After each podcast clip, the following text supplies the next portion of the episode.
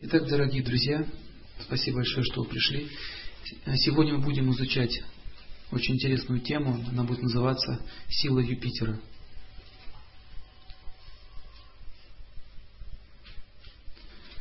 И Юпитер на санскрите называется гуру. Гуру означает учитель, дословный перевод этого слова учитель.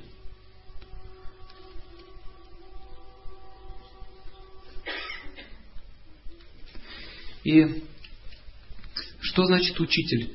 А, как он выглядит? Начнем с этого. Это личность, которая управляет планетой Юпитер и живет он в этой области, а, в области планетных систем, где живут мудрецы. Его имя, как личности, то есть гуру это звание, гуру, а имя его Брихаспати. Он является духовным учителем всех полубогов. Вот все полубоги, которые существуют, а их насчитывается в общей сложности 33 миллиона полубогов, которые управляют этой вселенной, имеют силы, и Юпитер является их духовным учителем. Практически все свои проблемы, которые у них, они решаются с помощью этой личности. И он выглядит как старец, но при этом очень красивый. Не то, что он горбун какой-то там, руки у него трясутся. Значит, он украшен седыми волосами, очень красивого цвета, такой мудрость. Седые волосы означает мудрость. Поэтому, когда сидеют волосы, означает, что человек, настала пора получить мудрость. И вы знаете, что человек мудр, и он имеет седые волосы, это его украшает. Наоборот, его украшает. Но нас считают наоборот, что от седины надо избавляться. И как выглядит Юпитер?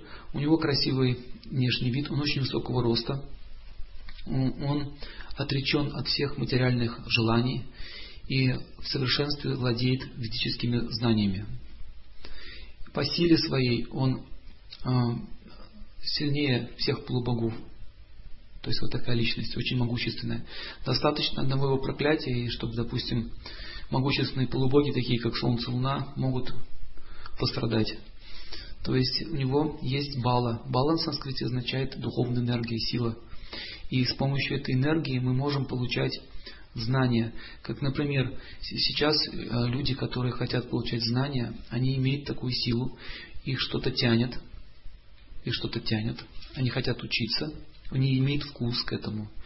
Имея вкус к учебе, означает, что он хорошо связан с планетой Юпитер. Юпитер дает возможность живым существам получить знания.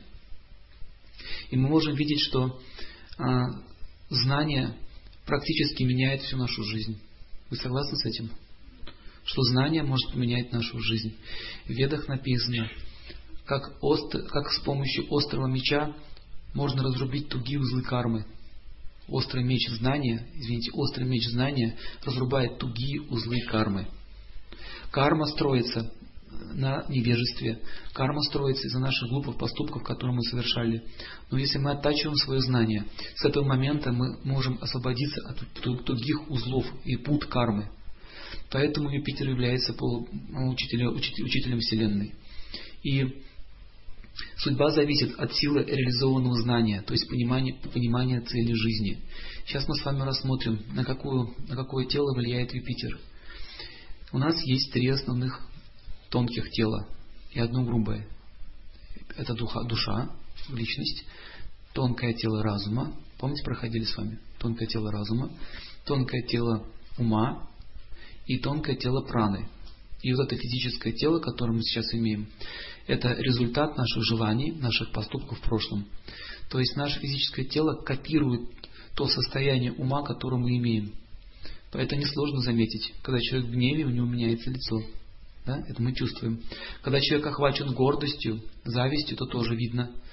Когда человек считает, что я являюсь центром Вселенной, это тоже видно. Он ведет себя определенным образом. Это означает, что наше, наше умонастроение принимает форму. И физическое тело специально создано для того, чтобы нам действовать в этом материальном мире. Это инструмент, машина, с помощью которого я действую. И нужно понять, что наша судьба в целом зависит от реализованного знания. Подчеркните, это очень важно. Сейчас мы будем это изучать. А, знание, как быть счастливым, это и есть сила благодаря которой мы хотим жить. Счастье это, это состояние нашей души. Из этого душа и состоит. Как тонкое тело состоит из тонкой материи, грубое из грубой, а душа состоит из счастья, любви и блаженства, и вечности. Вот эти вот, вот эти основные составляющие, из которого мы состоим. Поэтому все люди на Земле и все живые существа стремятся к чему? К счастью. Без счастья жизнь невозможна. И реализовано знание в том, что счастье заключается в каких-то материальных вещах, мы начинаем стремиться к этим материальным вещам. И мы думаем, что это и есть наша основная, основная жизнь. И от чего значит базируется судьба? Вкус счастья, желание получить чего-то в этой жизни лежит именно в тонком теле разума. То есть разум связан с Юпитером. Если Луна связана с умом, то разум связан с Юпитером. И Юпитер дает нам энергию, энергию действовать. Это не та энергия солнечная, допустим, как Тедрис, да, способность двигаться, или Луна, способность двигаться уму. Но это энергия, э, которая дает вкус деятельности. Вкус. Сейчас я буду вам приводить простые примеры. Например, кто-то считает, что счастье в моей жизни – это хорошая работа. Поднимите руку, кто так считал или считает. Видите, это ваше счастье. Если я имею хорошую работу, мне нравится, это означает, что я буду счастливый. А кто так не считает, поднимите руку. Видите, другие так не считают. А кто считает, что счастье это когда у меня все хорошо в семье? Поднимите руку. Вот. А кто считает, что счастье э, будет в том случае, если у меня будет достаточное количество, ну, допустим, денег, дом будет? Поднимите руку. Есть такие люди? Нету. А кто считает, что счастье это когда я имею власть? Тоже таких нет. Но в общем, смотрите, у каждого человека есть свой, своя идея счастья. И вот именно эта своя идея и порождает карму. Понимаете? Итак, допустим, человек, который решил э, попробовать водку, где-то он увидел, что кому-то хорошо от нее, и он решил попробовать. И он выпил, допустим, рюмочку, потом вторую, и ему стало очень хорошо, такое приятное тепло по телу растекается, ему хорошо. И он начинает думать, у него меняется сознание, что в принципе, смотри, как здорово можно быть счастливым человеком. Да, легко. Взял, попил, и я счастливый. И вот действительно дает такое ощущение счастья, но оно временное. И вот он это делает, каждый день это делает. И у него в разуме начинает утверждаться какая концепция? Что это и есть счастье. И попробуйте ему теперь докажите, что это не является истиной. Он скажет, это вы все глупые, вы не умеете жить. А мне и так хорошо. Зачем мне ваша там ответственность, учеба? Зачем мне думать о жене, о детях? Мне и так хорошо. Я от вас не завишу. Я просто завишу от своих, от своих желаний, от своей водки. Видите?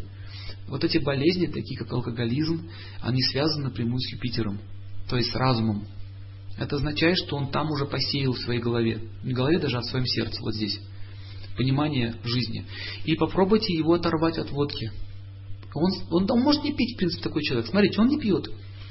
Он сидит спокойно, терпит. Там жена его запугала, что уйду. Ну, он понял, что, в принципе, что-то такое у меня разваливается. Он боится, он сидит, не пьет. Но посмотрите, какой он. Он несчастный. У него нет больше счастья в жизни. Все. Как была реклама в России, какого-то врача рекламировали, который алкоголизм лечит. И жена приходит со своим мужем, вот так, приводит его за ручку, сажает его и говорит, мы уже не пьем целый год, спасибо большое вашей организации. Муж такой сидит, Год не пью. Какое несчастье. И она, правда, да? Вася, правда? Как вы себя чувствуете? Он, я себя чувствую хорошо. Все. Нет идеи существования. Это означает, что он сорвется очень скоро и снова начнет пить. Потому что это лежит в самом разуме. Или наркоманы, они говорят, я лучше проживу 10 лет, но в полном блаженстве, чем вы проживете 100 лет в страданиях. Они так и говорят. И таким образом мы пытаемся лечить этих людей, но они считают нас больными. Что самое интересное, они считают, это вы нормальные. Как так можно жить? Вы живете как-то непонятно, работа страдающая, а я вот наслаждаюсь. И вы действительно не поймете друг друга, потому что у нас разные вкусы счастья. Например, есть люди, которые, а, желают жить в гуне невежества. Помните, проходили эти гуны? Они хотят так жить, им так нравится, у них такой вкус счастья. Они, допустим, почему человек включает музыку? А, Верка, как картинка, с фраером гребет. Смотри, почему им нравится такая музыка? Вот это же вкус определенный. Меня такой музыки воротит, просто так вот, наизнанку. А им нравится. Им нравится вот так вот вести себя, вот такой стиль. Это означает вкус счастья, лежит вот там в сердце. И если его привести на симфонию какую-нибудь, или поставить вот этот вот гимн, который мы сейчас слушали, знаете, какое у него лицо будет? Вот такое. Это как этот, помните в фильме э, «Место встречи изменить нельзя»? Когда он сыграл, Шарапов, на рояле, очень такое какое-то классическое произведение, и этот промокашка такой. Промокашка такой. Что? Что, что такое? А что ж тебе сыграть-то? Ну, как что? Мурку. Мурку мне сыграй. И он и там тара-тара-тара, тара-тара-тара, тара-тара-тара-тара-тара. А! Эх, шляпки и жакеты, кольца и браслеты. А! Молодец. Все. Это означает, что у него такой вкус счастья. И он будет жить именно в этом уровне. Потому что эта вселенная так устроена, что каждый человек живет там, где он имеет вкус счастья. Значит, гуна невежества ему гарантировано. Итак, возникает вопрос, почему такие гуны плохие, зачем нас давят? Они нас не давят, господа. Ничего нас здесь не давит. Нет таких сил, которые нас давят. Мы просто хотим так жить. Они дают нам все возможности так жить. Хочешь в невежестве? Слушай Мурку. Поэтому есть целый пласт культуры. Шансоны вот эти все и так далее. Это определенный стиль. Им нравится. И есть, допустим, другой стиль. Раджа, э, музыка раджагуны. Это означает, какая музыка раджагуны? Everybody, everybody, rock and roll, music. Пам пам пам, пам пам пам пам пам пам. Глаза вот такие, взвешенный язык на плечо, все, танцуют. А вы понимаете, а люди в благости, они не могут эту музыку терпеть, им не нравится. Им нужно что? Им вот такой такой стиль нужен. Что-то успокаивающее, умиротворяющее, которое Бог их ведет. Поэтому они не соприкасаются. Вот эти вот три уровня э, сознания людей определяются по, по по пластам, то есть невежество, страсть и благость. И Юпитер, он тоже бывает треугунных. Каждая планета действует в треугунных материальной природы. Он дает нам силу действовать. Итак, мы имеем желание, наше желание определяет, какая сила нас будет влиять. Как, например, включили передачу телевизионную, программу включили, смотрите, так, это мне не нравится, чик переключил. Если вы смотрите одну программку, вы не сможете одновременно смотреть две программы. Либо это, либо переключаетесь. Таким образом, мы переключаемся к то одной планете, то к другой. И вот у нас вот здесь вот находится чакра, вот здесь, кстати, она связана тоже с Юпитером. Вот макушка это Юпитер. И у маленьких детей вот здесь череп открыт, знаете? Вот эта чакра у них открыта. Они очень сильно получают вибрацию с космоса, они все, все улавливают. Ими управляют э, высшие силы. И здесь находится чакра, которая называется центр Юпитера. Вот здесь. Таким образом, если человек э, э, хочет какую-то гуну получить, какой-то, тип жизни, он настраивается на волну, его желание определяет высшие силы, дифференцирует высшие силы, дают ему энергию как он хочет жить. И это тому примеры, что многие люди, которые раньше, допустим, жили как-то в блатном мире, у них поменялся вкус счастья, они становились порядочными людьми. Такие примеры есть в жизни. Он даже, он даже не, у него пропадает желание матом ругаться, он ему противно становится. И у кого из вас были случаи, что если вы раньше что-то любили кушать, например, какую-то пищу, то теперь вам кажется, что она невкусная и как-то пахнет неприятно. Поднимите руку, у кого так было. Это означает, смотрите, что это значит, что мы, мы принимаем эти энергии, мы только хотим, если мы хотим меняться, нам поменяют. Все поменяет. И вкусы, и запахи, все поменяют. Но если я не хочу ничего делать, это другой уже вопрос. Итак, Юпитер, он очень сильно дает э, человеку понимание, к чему мне надо стремиться. Поэтому с самого детства ребенок, он думает уже, кем я буду, чего я хочу. Он уже знает, он уже родился с этой идеей, кем я буду жить. Точнее, чем я буду заниматься и кем я стану. И этот ребенок, он, он пытается свою природу проявить, но родители многие не понимают, как это сделать, и начинают давить ее природу. У нас была, была целая лекция у Олега Геннадьевича по воспитанию детей. Вы это знаете, слышали уже. Таким образом, Юпитер у каждого человека уже с детства проявлен. И есть люди, которые э, хотят жить, допустим, в благости, с детства он будет как себя вести. У него будет уже очень разумный, разум, очень сильный разум у него будет. Он будет анализировать, вопросы разумные задавать. Например, я видел одного ребенка, который э, взрослым проповедовал в возрасте пяти лет. Он подходил к взрослым людям, так и говорил, а почему вы курите? Вы же сознательно уничтожаете свое здоровье. Смотрите, он говорит, пять лет. Вместо того, чтобы правильно использовать эту человеческую форму жизни, вы тратите ее на какую-то глупость. Ребенку пять лет. Это означает, что у него очень сильный Юпитер. А, была такая история в древние времена. Был такой мальчик, царевич, его звали Прохлад. Если вы читали ведические писания, там это описана история. И вот у него царь был демон. Не просто был демон, не просто какой-то маленький фюрер. Это был демон, который правил почти всей вселенной, захватил. Это была очень могущественная личность. Но он не мог справиться с этим мальчиком. Мальчик в возрасте пяти лет говорил такие вещи, которые не мог понять папа. Или, например, мне одна учительница рассказала, недавно, вот когда сейчас выборы эти идут, в семьях ругается отец с женой, кто за кого, в семьях ругается. Ребенок их подошел, выключил телевизор, вот так стал перед ними и говорит, мама и папа, какой смысл, вы, зачем вы ругаетесь между собой? Все это временно. Вот эти родители были в шоке, что ребенок оказался их намного разумнее. Понимаете? Разум очень сильно отличается от ума. Ум, мы можем иметь сильный ум, да. Сильный ум. Что такое ум? Это способность действовать в этом мире, ориентироваться. Например, сейчас вы приедете в другую страну, в Египет, например. Вы приехали в Египет, и что вы там будете делать? Вы языка вы не знаете, в местности вы не ориентируетесь, вы будете вести себя как маленький ребенок. Понимаете? Именно так и произойдет. Как маленький ребенок, вы будете ходить вот так вот потерянный. Вот то же самое с детьми происходит. Они еще не научились ориентироваться в этом мире. Они не могут грамотно, по-взрослому излагать свою речь. Кстати, я когда был маленький, я тоже это заметил, что я вроде как понимал внутри все, а вот сказать вот так вот, как взрослый, не могу. Получается лепет детский почему-то. Это означает, что у нас еще тело не приспособлено для взрослой жизни. Но в разуме это уже лежит.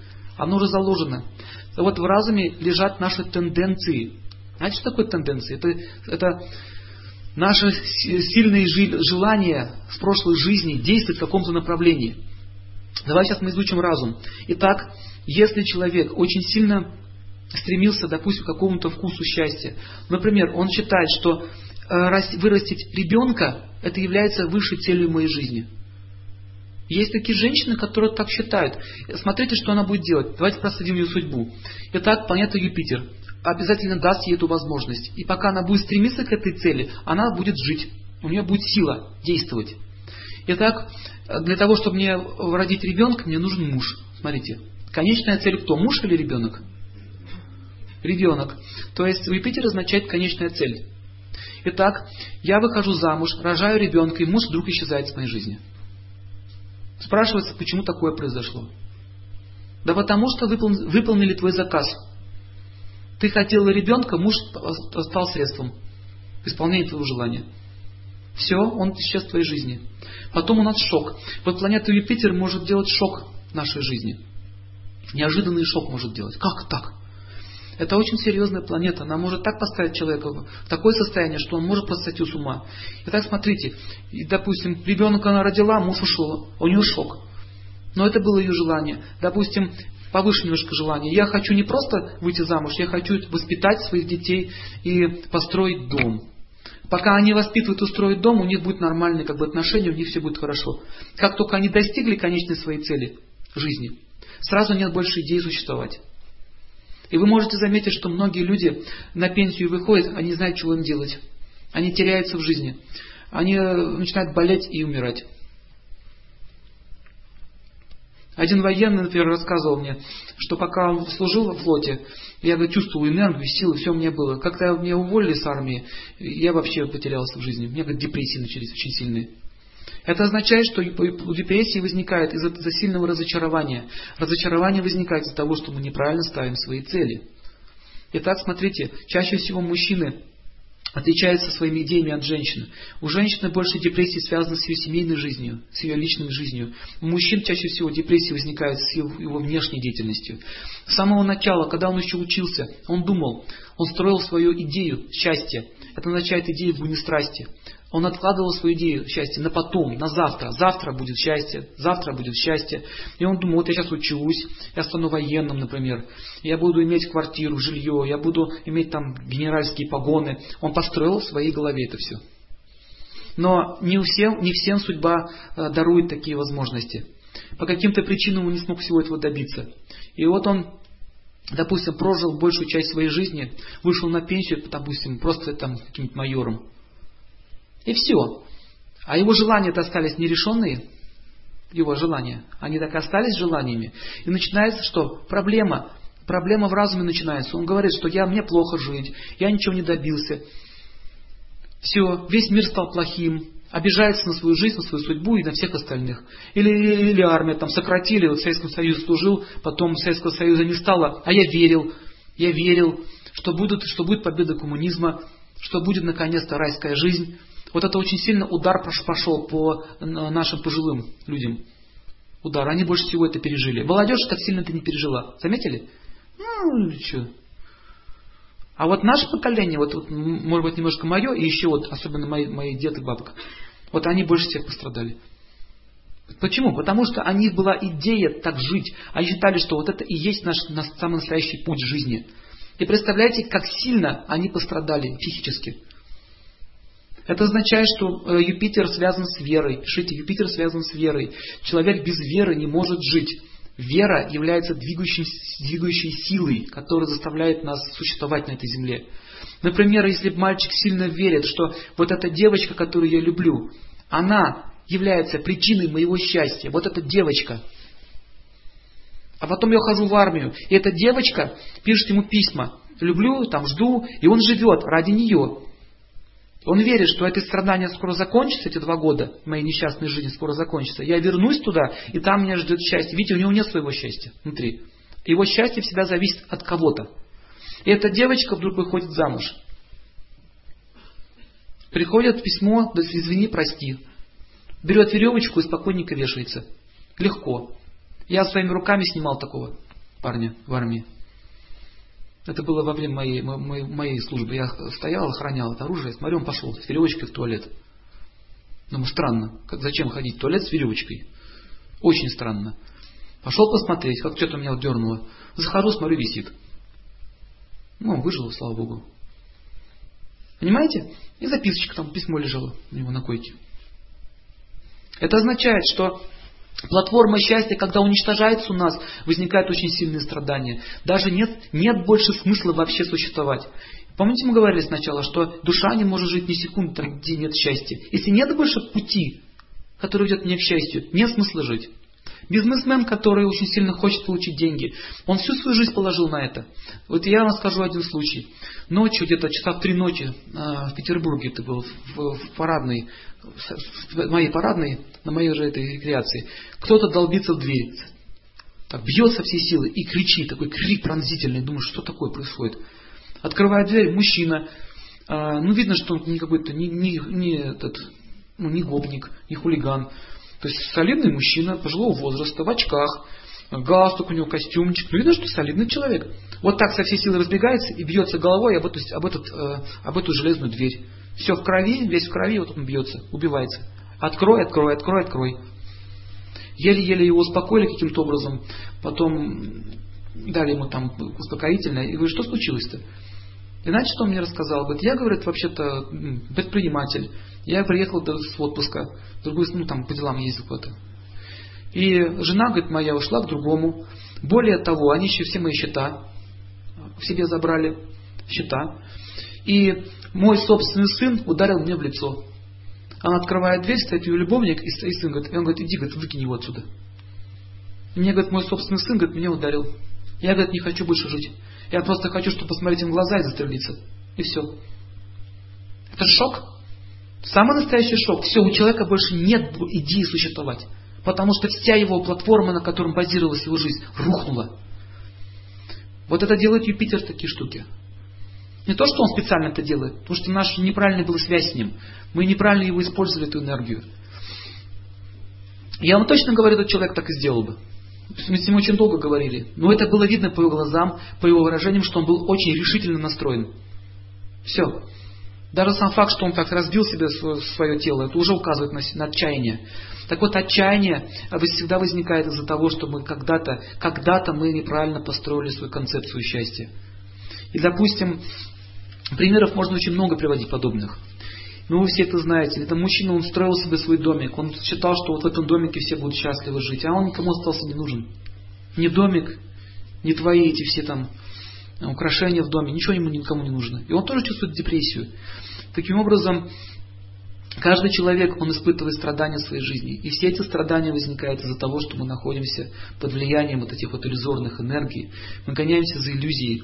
Что такое иллюзия? То, чего нет. Как мираж в пустыне.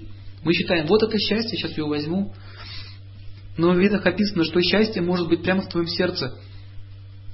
И таких людей, э, и таких людей, которые гоняются за этими миражами, их сравнивают с мускусными оленями. Знаете, такие есть олени в Гималаях? Мускусные. Их в свое время англичане очень много поубивали из-за этого мускуса. Духи делали. Э, в брачный период весной у них начинает вот здесь на уровне пупка мускус такой выделяться. И запах очень ароматный исходит. Очень ароматный. И этот олень нюхает этот запах, он чувствует, что это аромат, и начинает носиться по всем горам, искать, где этот запах. Удачнее примера не придумаешь. Вот так же и наша душа. Она излучает из себя вот этот мускус, вот этот вот запах блаженства и счастья. Вот оно внутри. Но мы его ищем вовне. Мы ищем, где же оно, где же оно. Может быть тут, может быть тут.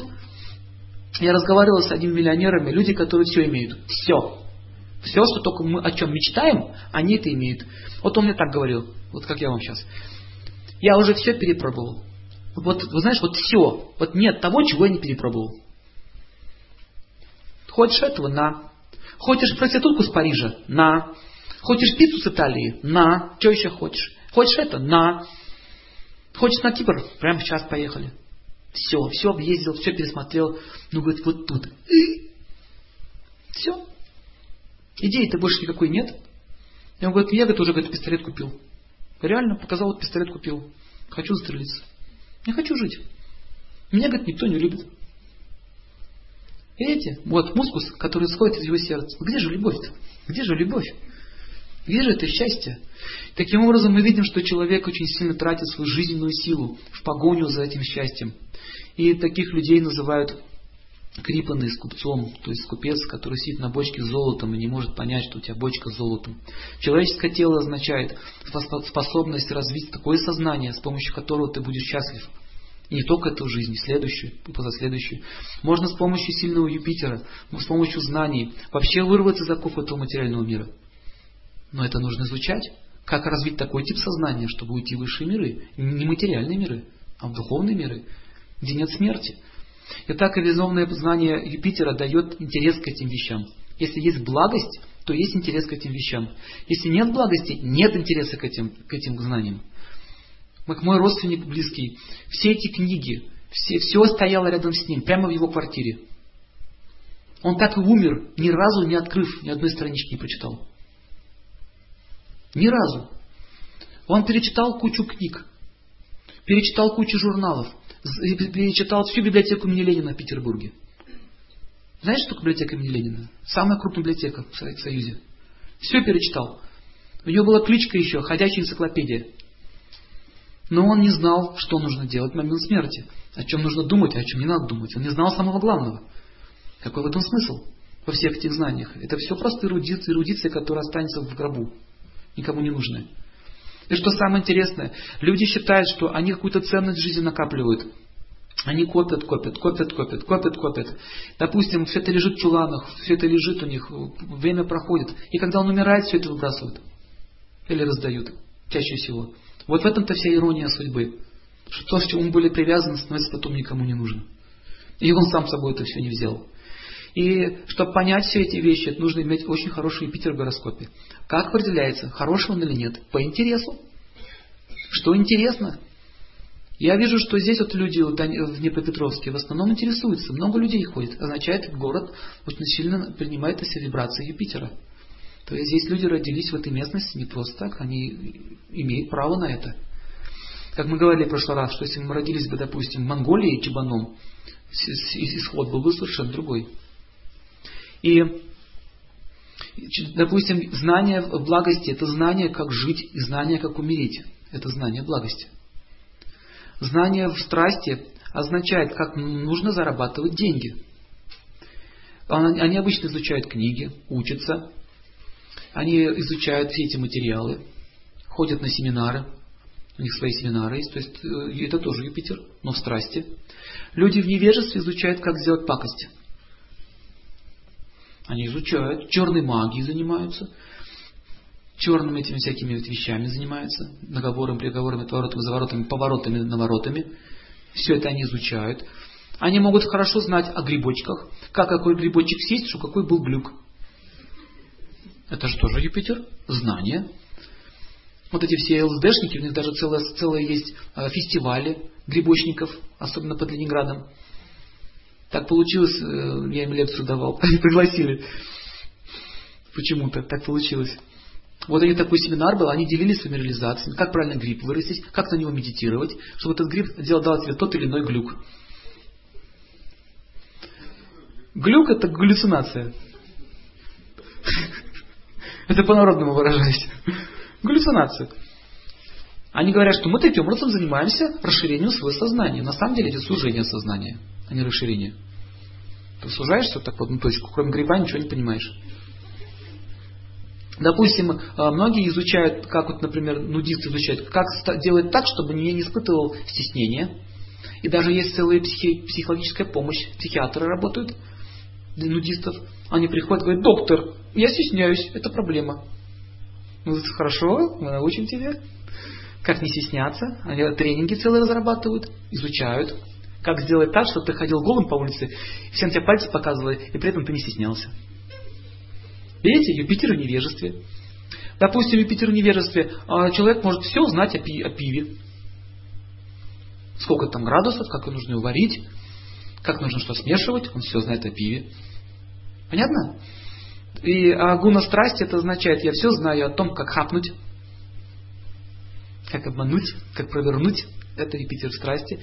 И Самая главная идея их жизни Юпитера в страсти заключается в том, что в этом мире надо сильно напрягаться, чтобы добиться успеха. Если я очень напрягаюсь, тогда будет очень большой успех. Это их понимание. А Юпитер в невежестве, они понимают, что если я буду очень сильно напрягаться, то я очень сильно устану. Поэтому они очень сильно лежат. Напряг... У них другое напряжение. У них напрягается мышца спины, на койке лежать. Это Юпитер невежестве. Они хотят вообще ничего не делать. А, страсть означает, что мы, э, ну, что мы живем ради денег, что больше нет другой цели в жизни, что нужно обеспечить своих родственников, нужно их одеть с ног до головы. Допустим, мать, которая находится в страсти, у нее тоже есть знания, у нее понятие воспитания такое. Я должна своего ребенка облизывать с ног до головы. В прямом смысле слова, как кошка облизывает его. Вот и вот, и вот так, и чтобы у него было, и чтобы у него была кофточка самая модная, и чтобы он поступил в самое, самое престижное учебное заведение, и чтобы у него было все чики-чики в жизни. И не дай Бог кто-нибудь тронет моего ребеночка. Не трогайте моего ребеночка, он мой. Все. И что происходит? Она живет для него всю свою жизнь. Это стало идеей ее существования. А дети, будь то кормить, вскормить и так далее. Вырастить. Никакого воспитания здесь нет. Как огурец выращиваем в парнике. То же самое, никакой разницы. И он вырос. И говорит, мама, а не пошла бы ты с квартиры? Мне тут тесно с тобой. А, а, а как это, сынок, с квартиры? А где я буду жить? А не знаю. Ну, можешь там пойти куда-нибудь в дом престарелых, например. Могу устроить, кстати, хочешь? Что мама будет испытывать? Вот, пришло время. Пришло время расплаты. Что она будет испытывать? Я такую женщину видел. Она так рыдала, буквально со слова, она убивалась. Она, как можно? Я ему, говорит, всю жизнь посвятила.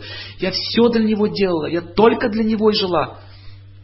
Я даже, говорит, с мужем развелась, потому что он плохо на нее влиял. Я все, всего лишилась ради него. А теперь он мне подал в суд. Хочет у меня отдать, отнять дом.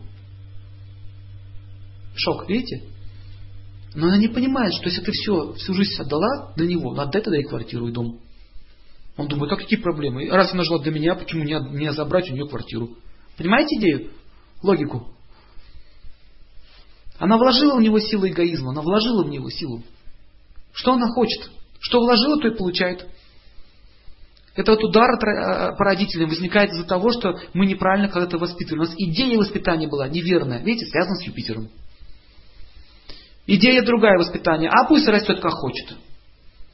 А пусть как хочет, так и живет. Это, это идея в невежестве. Никакой идеи. Пусть живет. Но это тоже другая крайность. Проблема. Ребенок сам по себе, он, он чувствует дефицит в родительских отношениях. Соответствующий исход этих ситуаций – это вражда и злоба. А воспитание благости означает, что он дает ему знание, как жить в жизни и каким нужно быть человеком. Вот это благость означает. Юпитер влияет на плотность нашей жизни. Когда человек думает, что можно переселить свою судьбу, это Юпитер в страсти. Итак, я переселю свою судьбу. Как он делает? Не с помощью знаний он это делает, а он так говорит. Вчера меня выгнали с работы. Чего? Держаться буду. Я и это переживу. А потом мне отрезала палец. Ничего, я буду все равно так жить. Не сломаешь, врешь, не возьмешь, как говорил этот Василий Иванович, который плыл через реку Урал. Врешь, не возьмешь. Его по нему уже стреляет. Он все равно, нет, ничего не произойдет. Американцы сейчас так живут. Все окей. Лежит уже весь там перевязанный в гипсе. Как ты себя чувствуешь? Окей. Ну какой окей? Ты весь в гипсе лежишь. Он окей. Самое большое оскорбление для американцев, знаете какое? Сказать ему, что ты неудачник. А удача связана с Юпитером. Если, нам, если мне скажут, что неудачник, нормально, я неудачник, какие проблемы? Никаких проблем нет. Да, я неудачник, ну и что? Более того, мы даже еще делимся этим, как мне не повезло. Мы, мы делимся такими эмоциями, но у них это не принято. Если ты скажешь, что как мне не повезло, ты скажешь, все так посмотрят себе скажут, фу, все, ты неуважаемый человек, ты ничтожество. Это означает, что там у них проблема уже серьезная по Юпитеру. Очень серьезная проблема. Скоро, будет, скоро начнется развал. Он изнутри все сгниет, разрушится. Советский Союз разрушился только из-за Юпитера. Идея пропала. Видите, идея уничтожена была. И знаете, как они ее... Знаете, кто победил в холодной войне? На самом деле. Если честно, так откинуть наш эгоизм и признаться, победил Запад. А знаете, знаете, почему победил? Потому что слишком много было тоталитаризма. Вот и все. Если бы не было тоталитарного строя, он бы не победил. Пепси-кола, рок-н-ролл. Вот что победило. И секс. Пока мы говорили, что в Советском Союзе нет секса, в это время все понимали, что он есть в Америке. Поэтому, поэтому все устремили свои взоры туда. Вот это, понимаете, вот эта идеологическая война тоже связана с Юпитером. Тоже связана с Юпитером. Как от этих ваххабитов вербуют? Им дают веру. Веру дают. Если ты убьешь пару русских, то ты будешь у Аллаха за пазухой. Где это написано? В каких писаниях? Я изучал Коран специально. Там написано, убивающий воробья недостоин царства Аллаха. Убивающий воробья. Губящий растения просто так. Без надобности. Тоже будет наказан. А у нас убивает людей. Видите? Извращение. Юпитер невежество всегда извращает знания. Всегда переворачивает все так вверх ногами. Если, допустим, в Библии говорится «не убей», мы добавляем, я, он имел в виду «не убей человека». Зачем добавлять? Он что, такой был глупый? Мессия, да, пришел от Бога, ошибку сделал. Я исправлю его. Он ошибся немножко. Не договорил до конца, что нужно. Я вас всех научу. Он имел в виду вот это, вот это и вот это. Вот, ребятки, в результате что произошло? Потеря ученической преемственности. 700 только конфессий в России. И все дерутся друг с другом. Как следствие. Поэтому в свое время Ленин сказал, что религия это опиум для народа. С одной точки зрения он прав. Потому что чем больше невежества в религии, тем она больше приносит вреда, чем пользы. Если вы посмотрите реально на мир, то вы увидите, что в основном войны возникают из идейных соображений. Видите? Идейные соображения – это влияние Юпитера. Итак, сейчас вот эти события, которые происходят на Украине. Что является причиной сражения? Идеи и деньги. Деньги и идея. Какая идея? Один объявил, что я вам сделаю дешевую там, колбасу, водку, селедку. Мне уже без разницы кто и что. Главное, чтобы было дешево. Раз. Этот номер проехал. Как в России одно время, этот, э, не буду говорить кто, один такой фашистского толка, партия чуть не проехала власти. А за счет чего? Просто немножко национальных чувств так поиграли, чуть-чуть. И народ пошел. Посмотрите, какое баранство-то. Где же образование-то? Где же знание? Его нет. Кто-то что-то говорит, все верят. Таким образом, сильный Юпитер означает анализ, разум. И как можно увидеть, что хорошо, что плохо? Посмотреть по плодам. Какие дает плоды? Можно спорить до конца дней своих. Какая религия лучше, какая хуже. Ну просто нужно посмотреть по плодам. К чему приводит вот эта философия? Как мы красиво не говорили, Гитлер тоже очень красиво говорил. У него тоже была идея о, о счастье своего народа. Чем кончилось? Поэтому сейчас идейные идеи, они должны контролироваться на самом деле. И раньше была цензура. Но эта цензура, опять же, что делали? Мы брали то, что мне выгодно, и отвергали то, что мне не выгодно. И нужно понять следующее, что если человек находится в гунах, например, в невежестве, у него идеи будут невежественны. Например, а, виноваты, виноваты евреи то, что мы плохо живем. Так. Вывод следующий. Следствие этой идеи какая? Надо убить всех евреев. Так, убили. Дальше что? Кто еще виноват? А, виноваты, ну там, не будем говорить кто. Они тоже виноваты. Какое решение? Давайте будем с ним воевать. Так, ладно, виноват еще кто-нибудь? Правительство виноват. Война. Еще кто виноват? Война. Итак, идея должна быть светлая и чистая. Если люди начинают изучать священное писание, они не будут воевать. Никто даже не сможет их поднять. Вот представьте, допустим, вот вы сейчас уже разумные люди, грамотные. Приходит человек и говорит, так, народ, все, идем, все перехватаем пампушки и будем сейчас все стрелять. Он попытается надавить на ваши эмоции, и вы пойдете? Нет. Почему? Что вас защищает? Юпитер. Сила Юпитера вас защищает. Это означает, разум вас защищает. Итак, Юпитер в невежестве означает сражение, Юпитер в страсти означает себе хватать. Все знания вокруг меня крутятся. И нужно понять, что Юпитер в благости может стать только в том случае, если мы развиваем хороший характер. А хороший характер заключается в том, что человек пребывает в очень э, сильном состоянии разумности. А разумность можно взять откуда? Откуда Юпитер можно взять силу?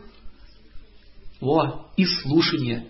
А нужно, нужно таким образом понимать, кого надо слушать и кого не надо слушать.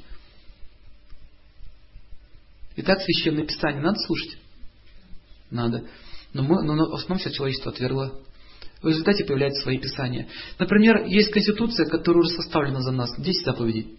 К примеру, христианских. Они уже есть. Если бы действительно все следовали этому, по-настоящему, не нужна была полиция, милиция. Вот он коммунизм. В чистом виде.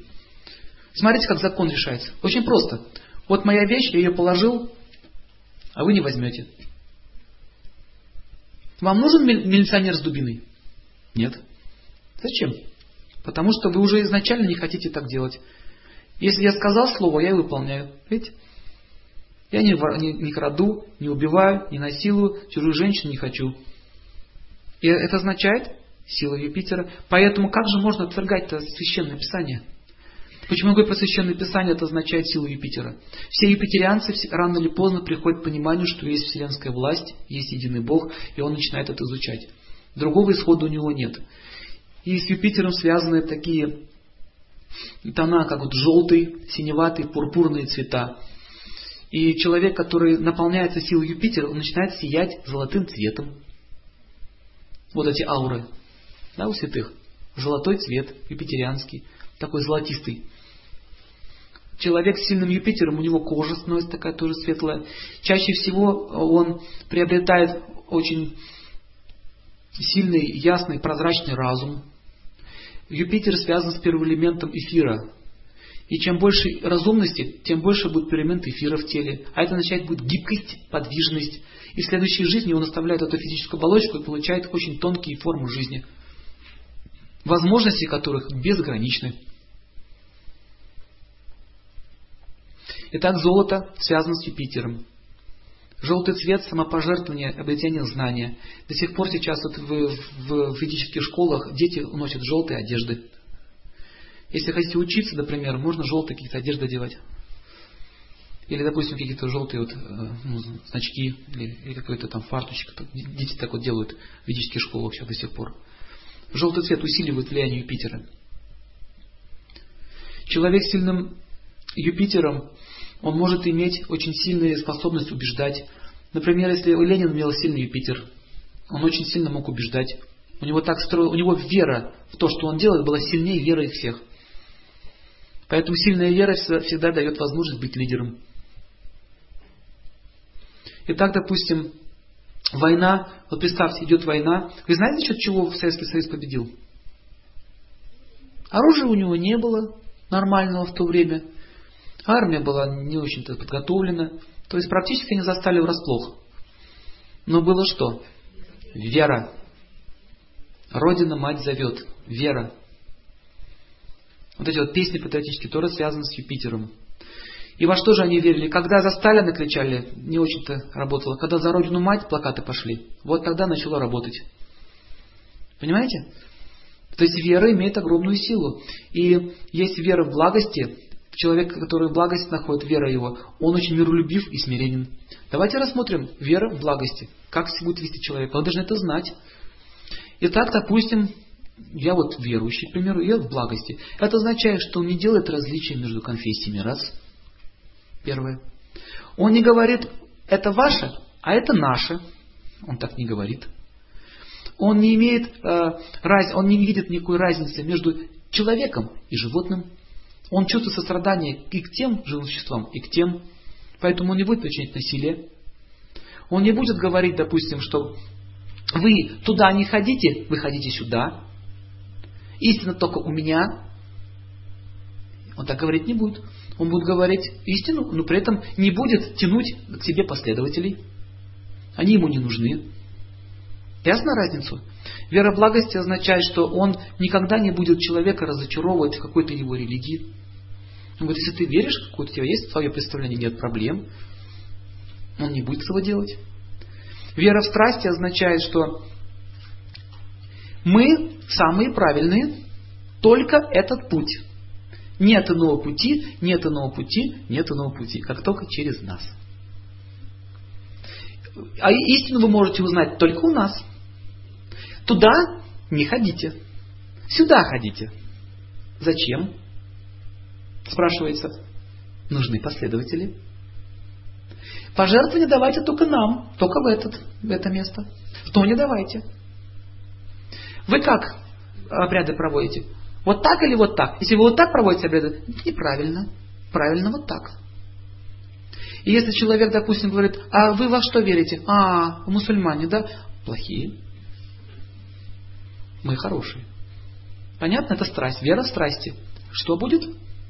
Вот вы, если приходите в какой-то храм, например, приходите, вам говорят, так, смотрите на вас, так, шляп сними. И уклонение подлиннее. Это так сделай, вот так сделай, вот так делай. Если так делать не будешь, все это плохая. Ясно? Это означает страсть. Страсть означает антагонизм. Ваши, наши. Вегетарианцы говорят, мясоеды плохие. Вы плохие. Мы хорошие. Нет, они говорят, вы плохие, мы хорошие. Нет. И начинают спорить. Спор означает действие гуны страсти. Пишите. Спор, особенно спор связан с религией. Религия создана для того, чтобы спорить, что лучше, что хуже. Она создана для того, чтобы следовать. Они говорят, молоко вредно. У нас есть факты. Я говорю, нет, полезно. Давайте будем спорить. Подтверждение. Когда чихает, означает подтверждение. Понимаете, все можно доказать. Можно доказать, что Бога не существует. Я прям, я, вы знаете, что я раньше я занимался тем, что делал ну, семинары давал по атеизму. Я серьезно говорю, я не шучу. Я занимал первые места в Москве, в Петербурге по атеизму. Еще в студенческие годы. Меня прям приглашали, у меня даже диплом лежит дома. По атеизму, что самое интересное. Смотрите, как интересно получилось. Но благодаря именно этим семинарам я понял, что это чушь. Потому что я же, я же изучал все это, я же думал, анализировал. Это же нужно анализ был сделать. Поэтому как мы можем сразу осуждать человека? Вы в Бога верите? Он говорит, нет. Фу, плохой человек. Плохой человек. Шарахаемся от него подальше. Обходим стороной, делаем кривое лицо так. И не смотрим на него. Неверный. А атеисты что делают? Верующий. Фу. Верующий. Ну, атеизм тоже религия, господа. Атеизм тоже религия. Там есть свои писания. Марксизм, ленинизм, свои писания. Священные причем. Читаются стоя. Помните по Булгакову они пели под свечками? Это же вера. У них иконы свои есть. Ленин, Карл, Маркс. Ученическая преемственность своя. Три святая троица есть. Реально. Это вера. Дальше смотрите, что детей называем своими идейными именами. Аврора, Роза, помните этот? И как там был? Ноябрина, Октябрина, Баррикада. Видите? Это религия. Да, это религия настоящая. Дальше. Есть храмы. Мавзолей это центральный храм. Там совершаются аскезы. Смотрите. Юпитер, видите? Аскезы совершаются. Они стоят, не шевелясь. А это же йогическая асана. Знаете об этом? Йоги так делают. Они вот так встают на одну ногу, например, и стоят, не шевелясь. Получают аскезу. Но они это посвящают Богу, а они кому посвящают? Своему Богу. Вот стоят. Дальше. Маршируют. И у них они проводят огненные жертвоприношения, господа. Вечный огонь. Цветы несут к огню. Предлагают. А тебе скажи, что это не религия. В чистом виде. Смотрите дальше. Есть гурукулы свои. Гурукулы, гуру учитель, кула школа. Это пионеры, школы. По Юпитеру воспитание идет, нравственность своя, идея какая-то есть у них в жизни. Что можно, что нельзя пионеру делать. Значки, это же что такое? Атрибуты, свастики, знания, звания. Красные уголки. Алтарь означает. Что такое красный уголок? Это алтарь. Дальше бюст, а это что? Это божество, как вот в храмах физические божества стоят, это божество, бюсты. Осквернение нельзя. Я однажды в школе такую глупость сделал, усы Ленину нарисовал. Ну, пацан, ну, мозгов нет. Я ему усы нарисовал. Думаю, я мне так стало интересно, ну как он будет выглядеть с усами. Подошел, на бюст усы нарисовал. Какие у меня были проблемы? Но у меня еще не такие были проблемы, как у моих родителей. Почему ваш сын на нашем божестве осквернил божество? Понимаете, осквернил. Это же святотатство. Статья такая была. А не дай бог ты еще стакан поставишь с, с, с этим с чаем на изображение, допустим, нашего Бога, Ленина там или Сталина. Мне дед рассказывал такой случай. Сосед пришел, я чай пил. У меня чай стоял прямо на, на лице этого Сталина. И он так раз, раз, богохульник. Нашего Бога осквернил. И я, говорит, три дня не спал. Ждал, когда за мной приедут. Слава Богу, не приехала. Представляете, такое было. Песни даже такие пели. Вот Сталин смотрит в окошко, и он даже тебя видит, крошка. Мантры? Всевидящая душа, которая находится в сердце каждого живого существа, это говорится. Сталин всевидящая душа, которая находится в сердце каждого. Он видит каждого. Есть центральный большой такой храм, темпл такой большой, Кремль называется. Там идут все вот эти вот совершения этих вот ритуалов. Поэтому страна имела силу, господа. Это же не просто так. Она имела силу, потому что там был сильный Юпитер. Но какой гуни? Невежество вместе со страстью перемешано. Две гуны были. Если было бы невежество, там все бы развалилось бы. А фашизм то же самое. Они ритуалы делали, огненные свастики у них ходили. Так, помните? С факелами, это же специальное шествие. На санскрите называется хринама. Харинама означает, они идут с факелами и произносят имена Бога. Имена. Что они произносили? Зиг, хай, зиг, хай, зиг, хай. Это что? А вот, оказывается, в санскрите есть такое, когда они Богу почтение отдают, они кричат ки-джай, ки-джай, ки-джай, зиг-хай, зиг-хай. Что меняется? Что здесь происходит? Чьи имена повторяются? Не будем политику углубляться. Повторяйте имена. Это же поклонение. Самое настоящее. И смотрите, что самое еще интересное. В той же Библии, даже веда не беру, говорится, что не, не поклоняйся идолам. Это и есть идолопоклонство, язычество. Вот оно. Но некоторые религиозные деятели заявляют, что все язычники те, кто не, не исповедует нашу религию. Дальше есть люди, там футбол, поклоняются футболу, поклоняются еще кому-нибудь, а актерам поклоняются, Джексону, например.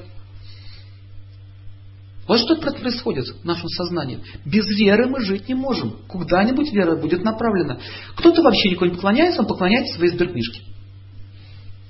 Как это Шарапов? Сберкнижку мне. Мне сберкнижку. Она мне сердце согревать будет. Когда под пули милицейские пойдем. Сберкнижку мне. Вера. Таким образом, смотрите, что происходит в жизни людей. Они считают, что они во что не верят, на самом деле не верят. Я не верю в Бога, но я верю в кого-то. Есть даже люди некоторые, которые Гитлеру поклоняются до сих пор. Понятно? Это вера в страсть означает плевать на нас на всех, на вашу политику, мне нужны деньги. Только деньги решат все. Вера в деньги. И на эти доллары они написали, в Бога мы верим. Какого? На долларе. Какого Бога? Вот в этого Бога. Рузвельт там что-то нарисованы эти все. Вашингтон. Боги. Итак, господа, Юпитер, видите, как действует на нашу жизнь. Давайте посмотрим э, люди, которые находятся в сильной связи с Юпитером. Это врачи. Почему же врачи? Потому что они изучают. Лечить человека это не так-то просто. Нужно иметь знания. А знания это означает связь с Юпитером. Если врачи осквернены невежеством, означает, что они будут губить людей. Если врачи осквернены страстью, означает, они будут продавать свои знания. А если врачи имеют гуну благости, то они будут изучать все. Страсть означает, аюрведа мне не нужна, таблетка вылечит все. А аюрведист, который находится в страсти, говорит, химическая медицина не нужна. Понимаете? Травка вылечит все. Вот это означает, что тот, что тот находится в страсти. Но человек, который в благости, врач благости, он применяет все методы лечения, которые доступны в данный момент, в данное время. Понятно?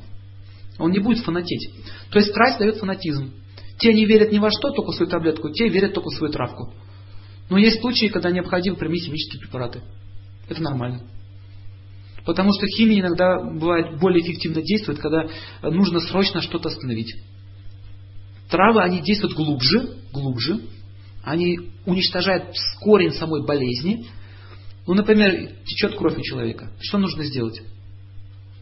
Уколы нужно сделать, заморозить. То есть это очень грубое физическое воздействие нужно сделать. Вот хочу вам сказать, что химия в этом отношении эффективней. Или у него приступ, ему нужно что сделать? Ток пустить в сердце, чтобы заработало. Ты ему там трапку хоть давай нюхать, хоть не давай, он помрет.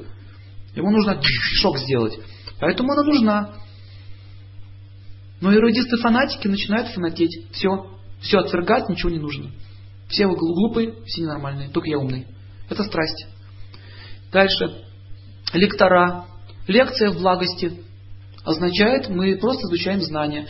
Лекция, лекция в страсти означает, что он всех начинает заводить, какую-то свою концепцию навязывает, начинается спор. Ясно? Когда хочется спориться, означает страсть присутствует. Мудрецы связаны с Юпитером очень сильно. Мудрецы чаще всего в буне благости находятся. Они дают советы. Им не интересуют деньги, их не интересует ничего. Им просто нужен... Они живут тем, что они дают, доносят до людей знания, и они этим счастливы. А общественные деятельности тоже с Юпитером связаны. Они тоже какую-то идею людям несут. Означает э, общественный деятель. Ученые современные тоже связаны с Юпитером.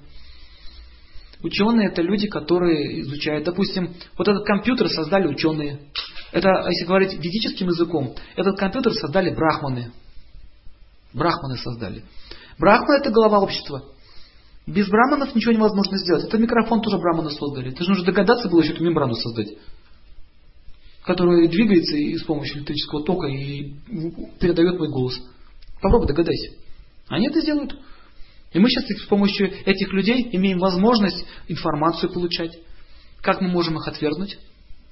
Они нужны. Браманы не могут зарабатывать сами на жизнь, они занимаются наукой. Поэтому в ведические времена они находились под защитой государства.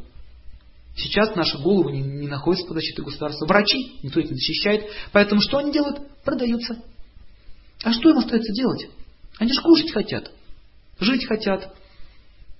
Никто не хочет о них подумать. Поэтому начинается торговля. Учителя – это браманы. Он тоже кушать хочет. Если ему ничего не дают, его не защищают государство, то он начинает что халатно относиться к своей работе. Дети ему не нужны становятся. Видите? Таким образом мы уже говорим о социальной структуре. Строить социальную структуру могут только люди, которые имеют сильный Юпитер. Они могут грамотно все расставить на свои места. Опекуны имеют сильный Меркурий, Юпитер. Опекуны. Способность кого-то опекать. Это тоже Юпитер. Актеры, которые играют роли, связанные с высшим смыслом жизни. Это связано с Юпитером.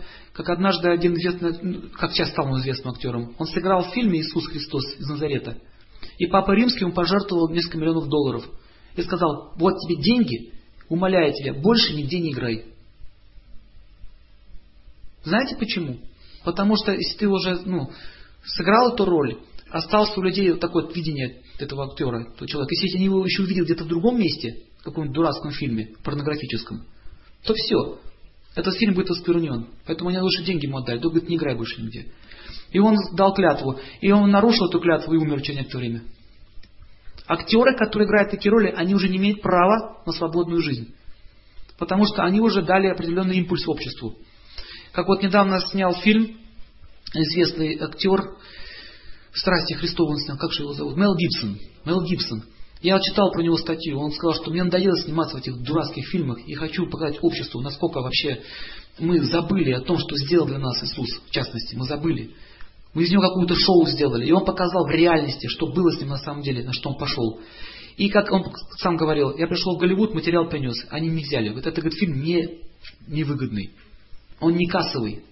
И он вложил свои деньги туда, личные, которые он заработал. Кстати, он совершил очень благочестивый поступок. Это очень сильно отразится на его будущей жизни. Очень сильно. Это его начало пути по духовной жизни. Он сможет даже святым стать. Запросто. Он же думал об этом, медитировал все на нем. Это означает, что он уже был благочестивым человеком в прошлой жизни, поэтому стал богатым и успешным актером. Тоже не просто так. И он вложил свои деньги, и там такой резонанс в Америке был. Никто не ожидал, что так будет. Это, это еще раз указывает, что люди изголодались по духовности, они уже устали от всего этого мракобесия. И таким образом мы видим, что актеры, которые вот этим занимаются, они тоже имеют сильный Юпитер. И чаще всего я заметил, что он обычно в таких фильмах патриотических играл, идейных. Да? То есть Юпитер сильный у человека. А, следующий, самый лучший представитель Юпитер, чистейший Юпитер, это Иисус Христос. Какая у него была идея? Что он людям нес? Это я почему про него говорю, их очень много таких личностей, но он самый яркий персонаж, которому можно ну, его историю знать. Это вот Юпитер, учитель всех народов. Это и есть Юпитер. Имеется в виду эта энергия чистая, в чистом виде. Не то, что он сам Юпитер. Имеется в виду, он имел очень сильное положение этой планеты. На самом деле он был сыном Бога. Он олицетворяет вот это знание. Юпитер контролирует наш организм. Он дает нам способность жить этому телу. Человек, который хочет развить себе способность избавиться от плохой привычки или способность вылечиться, способность изменить свою жизнь, желание все это сделать, тоже связь с Юпитером. Без Юпитера даже не появилось такого желания пойти на такую лекцию или купить какую-то книгу, связанную с, с божественными знаниями. Это означает, если в гороскопе человека Юпитер вступил в силу, это самая лучшая будет полоса его жизни. Не у всех такое бывает, что Юпитер вступает в главный период его жизни. Там есть, там, он, по-моему, 16 лет идет, Юпитер. У многих, не у многих это бывает. Это редкая позиция очень. Итак, Юпитер, э, мы еще говорили про веру в страсти, еще про веру в невежество не говорили. Вера в невежество означает, если ты не веришь, как я, я тебя убью. Все. Понятно? Это все террористы, э, экстремисты и так далее. Эта вера в невежестве приводит в ад. Вот и все. Вся их вера. Этим кончается. И нужно понять, что можно контролировать тоже свои чувства. Способность контролировать свои чувства тоже идет от Юпитера. Есть три варианта контроля чувств. Первый вариант.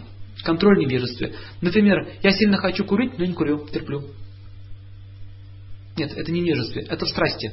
А в невежестве я хочу курить, мне надо просто покурить. Ну, если очень хочется, значит можно. А, колбаска вкусно пахнет. Организм требует. Сразу появляется философия. Организм требует. Видите? Слюнка течет. А, видите? Организм требует. И очень сильно. Смотрите, у меня уже гормональные изменения начинаются в моем теле. Видите? Трясучка пошла. Вывод. Вывод какой? Ваше вегетарианство ужасная философия. Мой организм требует миска. Наелся, хорошо стало. Видите, видите, хорошо стало. Счастье повалило. Ко мне одна пациентка приходила, она все время говорит, вы знаете, я вот когда, смотрите, следите за мыслью, я когда прекратила есть мясо, у меня началась дрожь. Ну, вообще-то я уже не хочу есть мясо, потому что без мяса не могу больше жить, с одной стороны, не могу, но с другой стороны, без мяса я хочу жить. И у нее слово мясо повторялось через каждые там два-три слова. Слово мясо, мясо, мясо, мясо, мясо. Но я к нему не привязана. Видите, что происходит? Это означает, в разуме лежит. Этот вкус очень глубоко. И как же этот вкус оттуда вывести? Как его выводится? Не надо с ним бороться. Бороться с чем? Я хочу, но нельзя.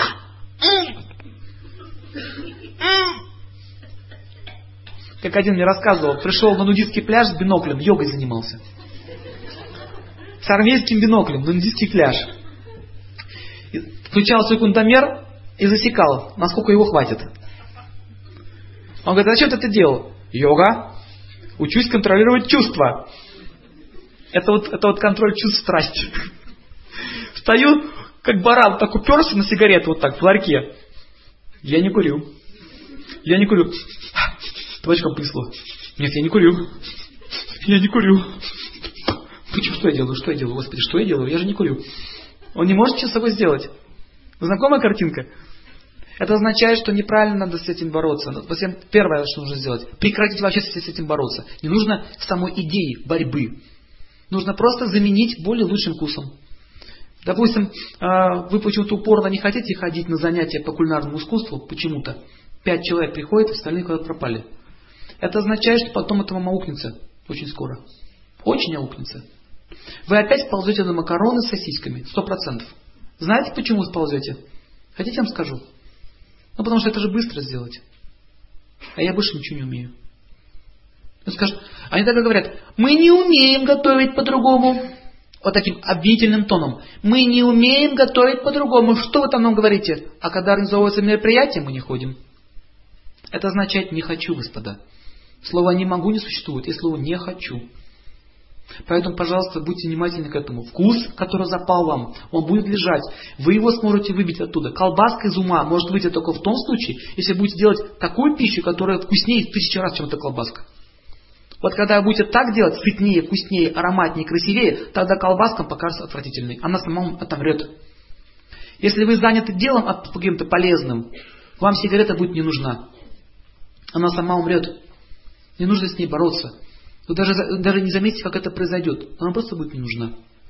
Водка тоже будет не нужна, потому что вы уже заняты, у вас есть другое счастье, другой вкус. Понимаете? Просто даже слушая, вот кто, кто заметил, что просто слушая, ходя на семинары такого рода, не только наш, вообще в целом, много семинаров есть, и заметил, что какие-то дурные привычки сами отпали. Кто заметил? Поднимите руку. Вы с ними боролись? Нет. Вот запомните, идея борьбы означает страсть. Понятно? Итак, следующий момент.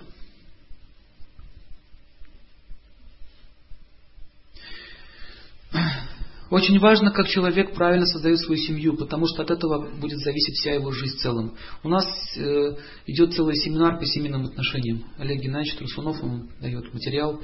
Я сейчас не буду об повторяться, но это тоже связано с Юпитером. Потому что как я строю свои семейные взаимоотношения, от этого зависит мое счастье в семье. Это тоже связано с Юпитером.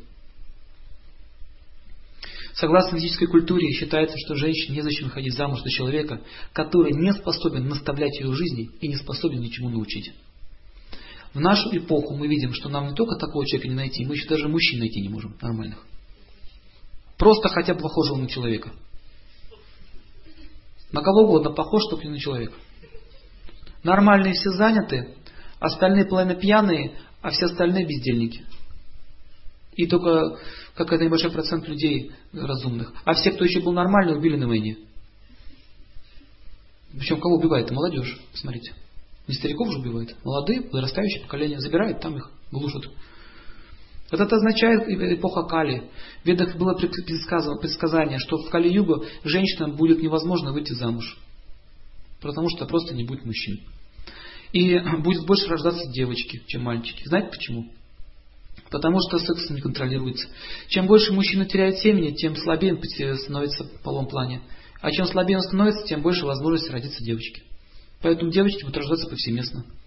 Причем не просто девочки будут рождаться, а больные девочки, слабые, которые будут рожать тоже слабых. Так нация будет постепенно деградировать. И в конце концов это придет к тому, что люди будут жить 25 лет. У нас у меня есть перевод Бхавиши Пуран, сказание Кали-юги. Я вам точно говорю, что вам будет очень плохо, если начнем говорить, что там будет дальше. 25 лет будут жить.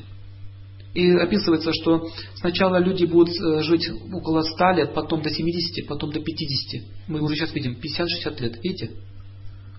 До 90 лет дожил, считается долгожитель. 50-70 лет. Даже 80 считается уже долгожитель. Сейчас уже началось 35-40. Уже в некоторых городах началось. Так постепенно будет сокращаться жизнь человека. И знаете, для чего она будет сокращаться? Вот из такой распущенной жизни. И человек в благости всегда думает о будущем. Человек в страсти думает, имеется в виду, что думает о будущем. Не то, что он живет будущим. Он думает о следующей жизни. Он готовит себя к светлому будущему. Человек в страсти хочет материального счастья. Он думает о материальном счастье.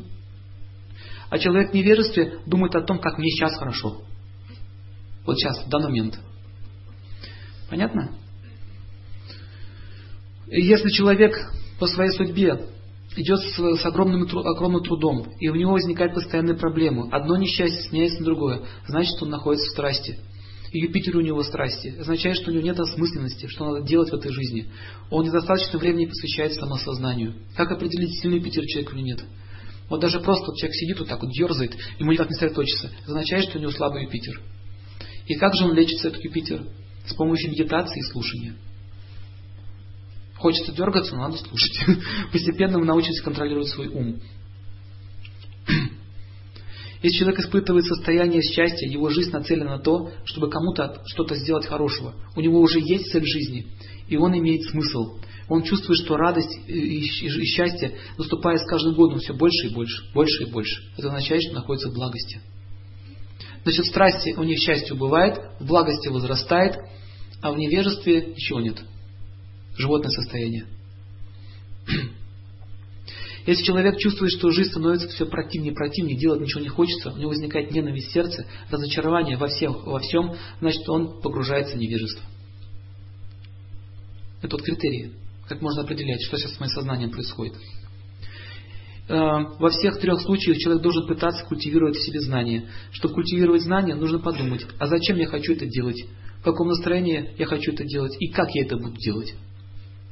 Когда человек стремится к чему-то плохому, то разум находится в невежестве. И я ему отомщу, вот как он поступил со мной, да, вот я ему устрою, все, разум в невежестве. Понятно? Если в, если в этом состоянии человек предается чувствам, он не сможет противостоять силе судьбы. То есть, как только чувство захватило его какое-то, и он несется с этими чувствами, это означает, что может нарваться на большие проблемы. Например, муж с женой поругался, хлопнул дверью, побежал на улицу в гневе, через дорогу, бац, машина сбила. Понятно? Таких много примеров можно приводить. То есть чувство, запомните, чувство это тропинки, ведущие к страданиям.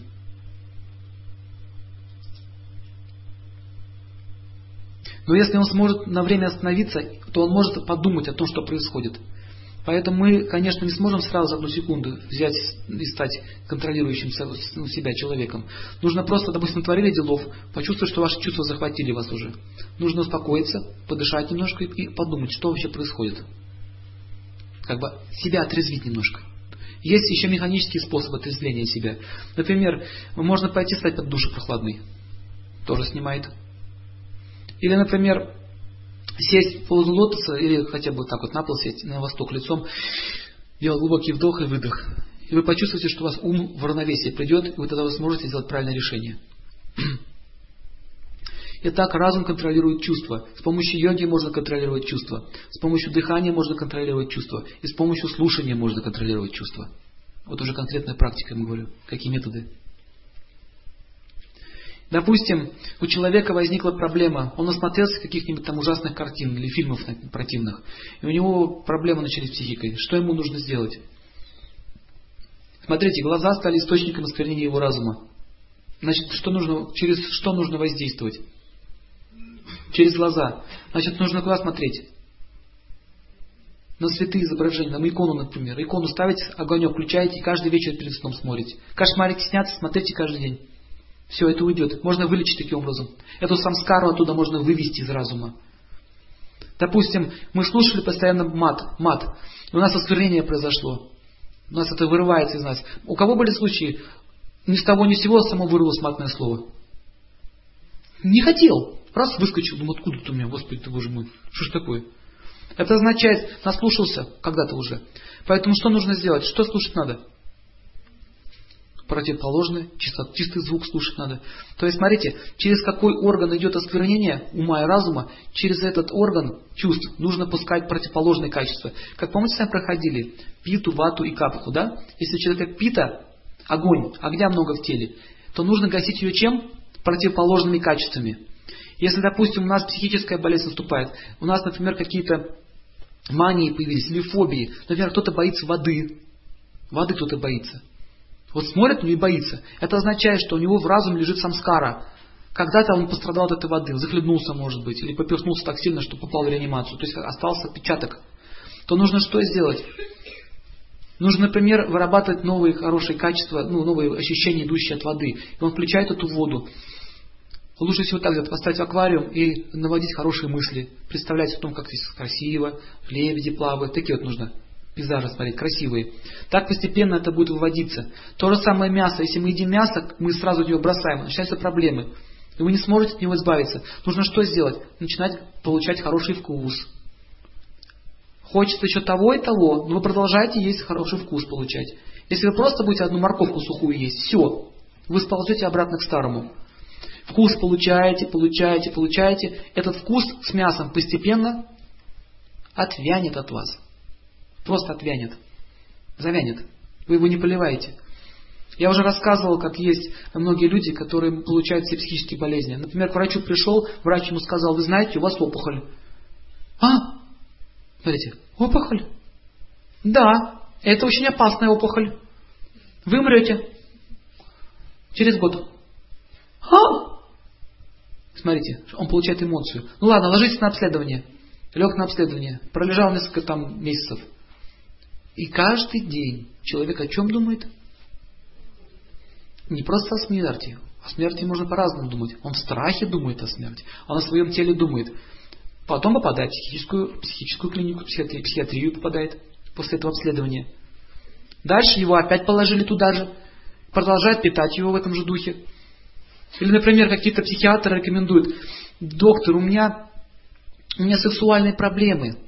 Мне постоянно какие-то глупости в голову лезут. А, ну я понимаю, в чем ваша проблема, вам нужно пойти позаниматься сексом. Понимаете, что происходит? У него из этого проблема, и он его направляет еще больше в это направление. Давай дальше. Усугубляй свое положение. Или у меня простатит, нам надо больше сексом заняться. Из-за этого болезнь возникла. Он рекомендует больше сексом заняться. Это означает, что не хватает знаний, как лечить такие болезни. Вот люди с сильным Юпитером, они знают источник. Итак, давайте посмотрим, какие продукты связаны с Юпитером. Вообще, в целом, питание связано с Юпитером. С помощью правильного питания можно очень сильно очистить свое сознание.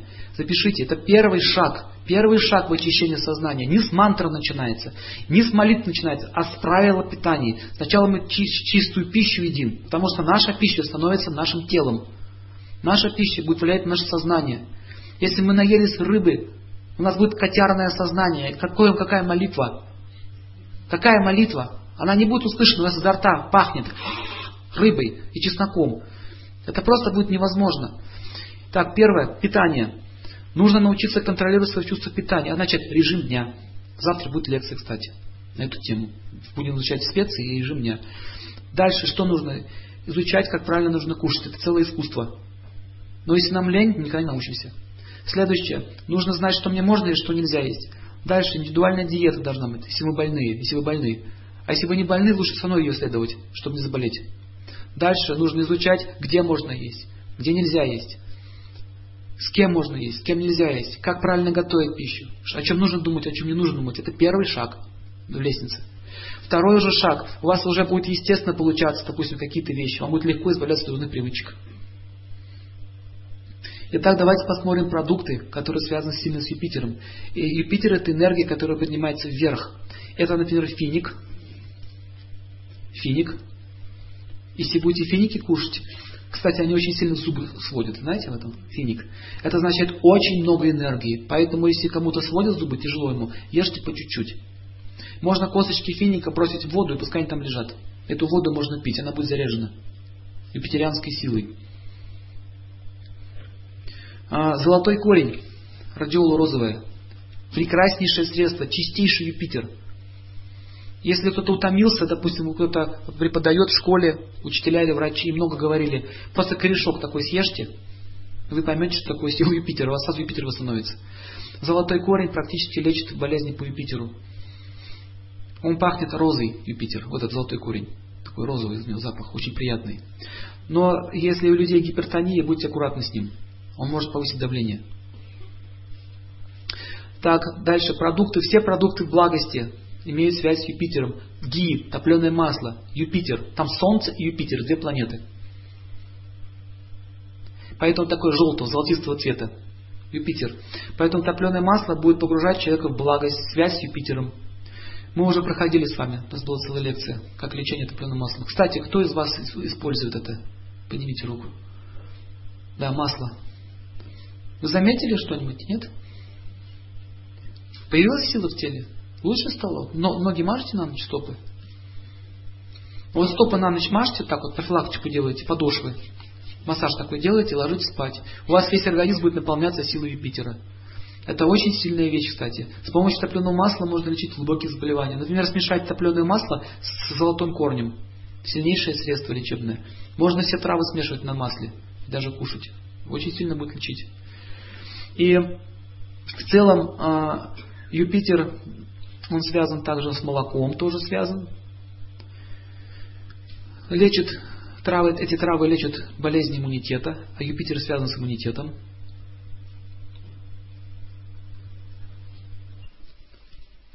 Дальше Юпитер связан с фруктами. Манго, например, связан с Юпитером. Поэтому манго лечит печень. А особенно вот если кушать манго при больной печени, можно ее вылечить. Можно даже гепатит вылечить. Семечко манги, семя тоже лечит гепатит. Кто пользовался? Есть такие люди? Нет? Вот в Индии больницы так лечат. Больному желтушнику дают эту манго, он ест. Больше ничего не кушает. А Юпитер связан с печенью. Дальше, какие еще есть продукты? Кто скажет? Банан связан с Юпитером? Да. А, у него такой цвет золотисто-желтоватый, означает Юпитер. Лимон связан тоже с Юпитером. Но он не чистая благость, там страсть уже домешана немножко. Страсть с благостью. Банан чистая благость. Поэтому э, банан, если мы кушаем, кому подходит банан, восстанавливается энергия Юпитера. Снимает плохой огонь, кстати, питу лечит банан. У кого пита возбуждена, может банан кушать. А у кого нет пита, нельзя банан. Нужно знать. Мы это сами проходили. Дальше. Донник, семя. Если вы посмотрите на домик, не домик, а донник, у него такие желтоватые такие цветочки, желтенькие. Листики, как у клевера, а сам, сами цветочки желтенькие. Это связано с Юпитером. Календула, шафрановый цвет, тоже связан с Юпитером. Поэтому лечат кости. Если календулу смешать вместе с топленым маслом, календулу, и делать такие припарки, ну, примочки на ноги, на больные суставы, например, будет лечиться сустав. Вот календулу в порошок, вы высушиваете ее в порошок, ее скручиваете и смешиваете с топленым маслом. Получается паста. Вот эту пасту можно накладывать на суставы. Будет лечиться. Календула, это ноготки по-нашему, если. Да, цветочек. Шафрановый этот цветочек. Если вы понюхаете календулу, она очень сильный запах такой, такой лекарственный запах у нее. Там огромная сила. Обладает антисептическими свойствами, ангину лечит, э, лечит вирусные заболевания, даже грибок может лечить. Календула. Календула восстанавливает иммунную систему. Иммунитет. Календула именно так лечит, через иммунитет. Потому что Юпитер. Какие еще есть? Ромашка связана с Юпитером. Ромашка лечит язвы желудка и вообще любые язвы, снимает воспалительные процессы, усиливает организм, восстанавливает иммунитет, ангину лечит и другие вирусные заболевания. Желудок тоже хорошо лечит. Ромашка связана с Юпитером. Вообще э, Юпитер, как действует в растениях энергия? Он дает силу растению, силу. Марс дает убойную силу, пробивает, да, перец черный. Вот смотрите, горчица желтая, чем отличается от черного перца? Я сам буду театрально изображать. Горчица желтая, а это будет завтра. Не буду я сегодня изображать. Я уже пошел не в ту сторону, это будет завтра. Это интрига вам. Завтра будем каждую специю изучать, я буду прямо показывать, какие энергии у них, как можно ей пользоваться, как, болезнь, как можно подходить к своей болезни, как можно ее лечить с помощью специй. И ну, в целом скажу, что Юпитер дает силу, силу веры. Поэтому, когда человек использует растения, связанные с Юпитером, у него иммунитет восстанавливается. Организм начинает верить, что я справлюсь с этой болезнью. Понятно? Значит, характер тоже будет меняться в эту сторону. Бессмертник чистый Юпитер. Кстати, поэтому он и бессмертник, он не портится, он все сохраняет. Там много Юпитера. Очень сильная штука, лекарственный бессмертник. Печень тоже лечит, кстати. Все юпитерианские растения лечат печень. Дальше. А, корень, вообще барбарис в целом, растение, связано с Юпитером. Сильнейшее, э, сильнейшее лекарство, лечит массу болезней. Вот сам корень барбариса, сильнейшее желчегонное средство – Корень барбариса не просто еще желчь гонит, он еще там и инфекцию уничтожает в печени. Ягодки барбариса, листики барбариса, все связано с Юпитером. Очень лечебная вещь. Нет, там нет Юпитера, там Марс. Благородный Марс очень хороший, мускатном орехе. Мы завтра будем эту тему говорить. Итак, сознание начинается с еды. Поэтому, если мы потребляем правильную пищу, то мы можем очистить свое сознание или осквернить его. Все зависит от нас. Итак, нужно понять следующее, что от еды зависит наша карма. Знаете об этом? Если мы развиваем какой-то вкус какой-то пищи определенный, и мы уже патологически от него зависим, это означает, такой тип тела мы получим. Например, если я люблю креветки, у меня вот такая трясучка начинается от них. Без креветок, без креветок я жить не могу. Это означает, что он получит форму жизни, которая будет, которая будет приспособлена для того, чтобы питаться только креветками. Кит, например. Не надо, ля-ля, про вегетарианцы. Кит, они планктон поедают. И этих вот маленьких существ через усы. Какие же они вегетарианцы? Что он там щипается одна эти самые, что ли? Растение, он всасывает себя. Кит питается планктоном. Я в мире животных смотрел в детстве. Так, смотрите, не будем спорить. Может быть и есть киты вегетарианцы, но вид жизни какой-то появился. Но я не знаю. Итак, смотрите, если, допустим, питаемся мясом, что может произойти? Мы можем получить тело животного, которое будет питаться мясом. Вот есть кошаки, да, кошки. Вот некоторые, некоторые картошку едят, например, а некоторые даже сыр едят. Только мясо. Ясно? У меня в подъезде на первом этаже живут люди, они ровно в 10.00 какой-то какой тухлячок жарят. Причем так жарят, что никто не может нормально там жить. Такой запах стоит, что они там жарят, непонятно. В 10 часов вечера. Что они сделают со своим здоровьем? Убивают себя. Мало того, что ночь. Даже зерно вечером есть не рекомендуется, не говоря, что такой тяжелой пищей, как мясо. Дальше, смотрите, человек кушает, кушает, кушает, кушает, кушает, он потом умирает э, в таком настроении, и его следующая жизнь отправится туда, к чему он стремился. Поэтому вкус, запомните, вкус определит ваше будущее. Вот в чем большая опасность. Не в том, что там у вас не переваривается, опасность в другом. Что мы можем с клычками бегать по лесу. Вот в этом опасность. Например, у свиньи есть тоже свой вкус. Смотрите, она жрет, что попало. Вы знаете, что вот как бы у нас в России не понимают, что такое свинья, а вот в Индии они знаете, что, чего они делают? У них там открытые канализации в Индии. И вот эти свинки ходят там стадами. Ну, если нужно вам туалет свой деревенский почистить, свинок туда загоняют, они так смачно едят это все. Так хрюкают при этом. Они такой экстаз от этого получают. Я наблюдал с этой картиной так. Посмотрите на его глаза. Они думают, что знаете, это как будто это вот самый вкусный сладкий шарик. Курочки очень любят свеженькое. Очень любят, им так нравится это все. Это мухи тоже любят, смотрите, это означает такой вкус. Такой вкус. А пауки, знаете, чем питаются, господа? Не просто мухами. Они высасывают из мухи все, все, что она там переварила. А знаете, чем муха питается?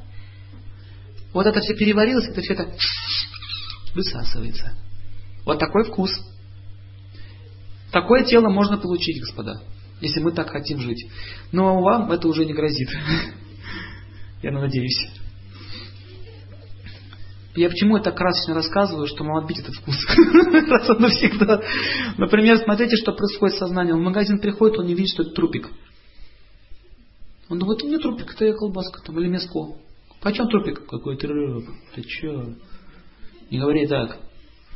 Это значит, уже отклонение сознания началось. Все. Поэтому все люди больные, агрессивные, ведут себя уже как животные. Это все связано тоже с пищей. 45 лет обычно начинается атеросклероз, тоже связан с Юпитером болезнь. Это означает, уже наелись всякой всячины. Если мы, допустим, не хотим ничего есть, есть такие течения, такие теории, ничего не есть. Нет проблем, есть такая птичка, называется птичка чакравака, питается лунным светом. У нее даже анального отверстия нет. Не пьет, не ест. В Индии есть такая птица. Знаете об этом? Я вам серьезно говорю. Загадка для ученых. Загадка. Не могут понять, как это. Не вписывается все их понимание вещей. Вылетает в пространство, смотрит на Луну, таким образом энергию получает. Птичка. А лебедь имеет такое свойство, вы, наверное, слышали об этом, что если смешать молоко с водой, лебедь выпьет молоко, воду оставит. Он пропускает через нос, через рот. Вода выливается через ноздри, молоко глотает. Да? Это означает гуна благости. Птица гуни благости. Вороне нравится что? М-м, где она летает? Лебеди там. Поэтому лебеди не приживают сейчас нигде. Нет места чистого. Кстати, вымирающий вид жизни. Лебеди. Скоро в зоопарках только будут они. Это очень благоприятно лебедей держать. Допустим, если у вас есть дом с, с каким-то водоемом, если вы там лебедей будете держать, будет гуна благости. Фонтаны и лебеди. Очень будет красиво, они такие спокойные птицы, плавают так размеренно, да? Такие вот птицы. Вообще все животные, как бы по идее, они в невежестве находятся, но они тоже разделяются. Подвиды еще есть. Мартышка – страсть. Собака – невежество. Я вот наблюдал свою собаку, как ей нравится кататься в испражнениях. Это для нее как это подушиться. Шанель номер пять. Вот. Я почему это все вам говорю, все эти гадости? Потому что нужно точно видеть, в каких гунах они находятся. И мы можем определить, какой гун я нахожусь по питанию, к чему тянет. Итак, этеросклероз, болезни, различные шизофрении, эпилепсии, психозы, неврозы, все это сейчас возрастает в обществе. Это связано из-за того, что очень сильно а, осквернен разум. Разум, когда оскверняется, возникают такие проблемы. Вялость, сонливость, нарушение режима дня, безысходность, отчаяние, болезни, связанные с самоубийством, все это связано с Юпитером. Поскольку человек встает, такова сила Юпитера.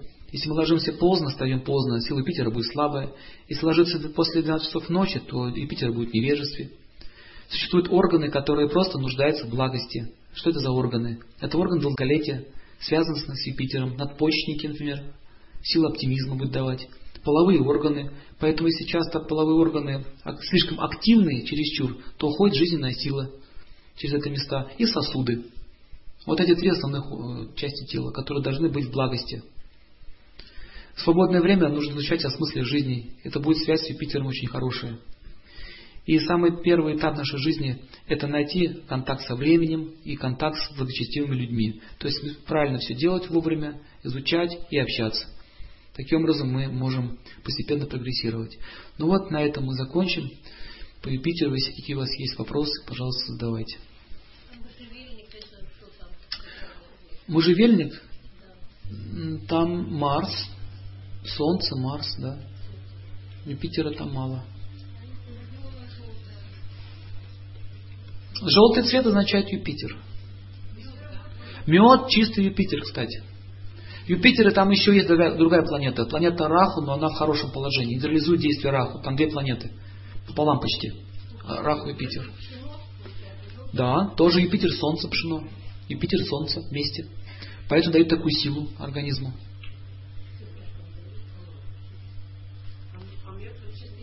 Нет, там две планеты. Раху и Юпитер. Но Раху хороший, нейтрализует плохое действие Раху.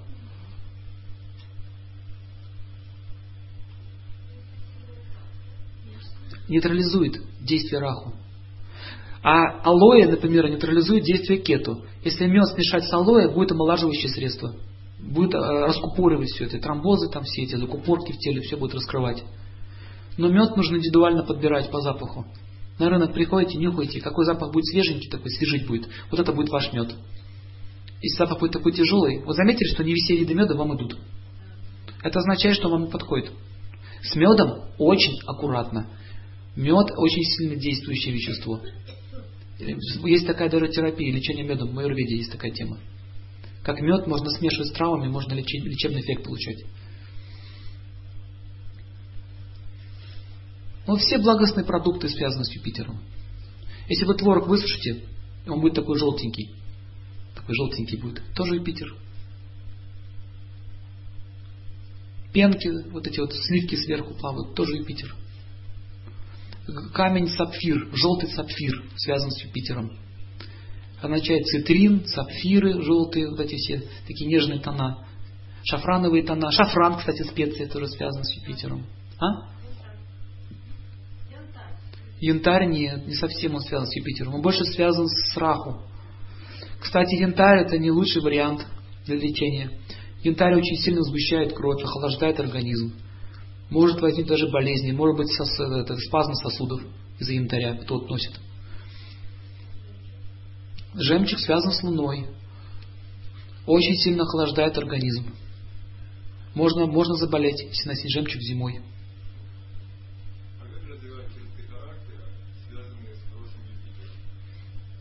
Через, через поклонение святым. Есть такой закон. Кому поклоняешься или о ком думаешь, те качества ты, ты будешь получать. Если вы все время будете думать о каком-то идеале, вы будете похожи на него. У вас будут появляться автоматически те качества. В этом заключается смысл ритуальных действий. Понятно, для чего они нужны? Ритуал означает, ты искусственно заставляешь себя думать. Например, в церковь мы приходим, да, и стоим перед иконой Христа. Богу это сто лет не надо. Твое вот эти вот движения рук. Ему, ему нужно другое, чтобы ты думал о нем в это время. Вот для чего это делается. Все ритуалы именно для этого предназначены. Например, стоят, допустим, петь. Что ты в это время? О ком ты поешь? О нем. Ты думаешь. А йоги, они уже не нуждаются в каком-то обрядовой деятельности. Не нуждаются. Они постоянно о нем думают. Но нам это необходимо. Поэтому обрядовая деятельность, она необходима людям, которые находятся на начальной стадии развития. Поэтому существует столько много храмов. Храм видим, о Боге вспоминаем. Церковь видим, о Боге вспоминаем. Вот для чего. Это колокол ударил, о Боге вспоминаем. Кстати, колокол тоже связан с Юпитером. И звук колокола создает звук Ом. Ом. Пам. Ом. Ом очищает прану, очищает ум. И раньше, я знаю, даже вот в древние времена славянских странах, вот в Киевской Руси, вот э, в России древней, правильно, правильно отливали колокола, и были целые мастера которые умели правильно бить в колокола. Это целое искусство. Очень сильно очищает сознание. Звук колокола очищает эфир. Колокольчик тоже эфир очищает. До сих пор сейчас святые ходят с колокольчиком в Индии. Очищает. Отгоняет всех духов, всем чистую силу. Колокольчики. Змеи отгоняет, кстати. Если у вас змеи где-то водятся, а я заметил, что здесь много змей водится. Вот. Допустим, вы, вы, ну, я заметил. Я здесь был осенью, видел, что много змей под, под этим, под Непетровском в этих степях. Что, не знаете, что змей много? Вот даете. И, в общем, что нужно сделать? Палочку, вы по лесу идете, например, по лесу, грибы собираете, или что-нибудь там, или ягоды собираете. Ну, грибы, кстати, не лучшая пища. Лучше ягоды собирать, травы полезные. Собираете, допустим, травы, И на посох можно колокольчик одеть. Вы просто идете, у вас колокольчик звенит. Смотрите, лесные всякие духи существуют, которые могут вас заблудить и могут вас напугать. То есть там их полно водится. Они вам не пристанут. И змеи вас не укусят. Они боятся этих звуков.